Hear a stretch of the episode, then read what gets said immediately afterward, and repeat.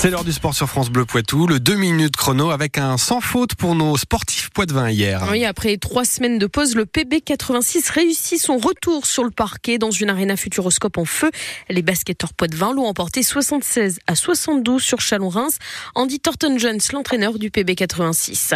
Bon, déjà pour moi c'était un match de probé, mais c'était surtout pour nous un match de reprise avec euh, de la maladresse pour entamer le match, un manque de rythme. Après, euh, c'était un, match euh, qui se joue pas grand chose. Je pense qu'on avait confiance dans, ce qu'on faisait. Pour le club, c'est une super soirée parce que déjà on enchaîne une deuxième victoire d'affilée à la maison. On a quand même réussi à remplir l'arena ce soir. ça donne du bon au cœur pour la suite. Tous les matchs sont bons à prendre. La Pro B, c'est une division tellement homogène. Tout le monde peut battre tout le monde. Toutes victoires sont bonnes à prendre, évidemment. La petite bien mangeant. Donc euh, plus on gagne, plus on a envie de gagner. Et on a peu de temps, euh, par contre, pour se retourner avant de l'enchaîner avec une semaine euh, difficile, avec un double déplacement à Rouen et puis en Alsace du côté de Gris. Et un peu plus tôt, au beau milieu de l'après-midi, les chamois niortais l'ont emporté à René Gaillard, victoire 3 à 2 sur Marignane Gignac.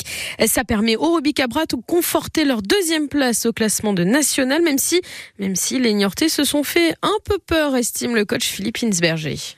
Pour moi, le match devait être plié à la mi-temps. C'est pour ça qu'il était un peu tendu, un peu énervé. Euh, parce que de temps en temps, euh, on est un peu trop dilettante et on oublie de clôturer euh, nos actions, enfin de les finir. Et après, euh, le deuxième mi-temps était un peu bizarre. Tu prends l'avantage, après tu te fais reprendre sur une frappe, tu te remets dans la difficulté, tu reprends l'avantage, tu arrives quand même jusqu'au bout à, être en danger parce que tu fais des conneries. Un coup franc aux frappes, ça va sur personne. Là-dessus, c'est relancé, tu prends des coups francs, des corners.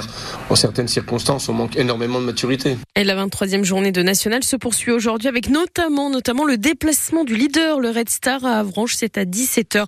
En Ligue 1, Monaco et le PSG se sont quittés sur un match nul.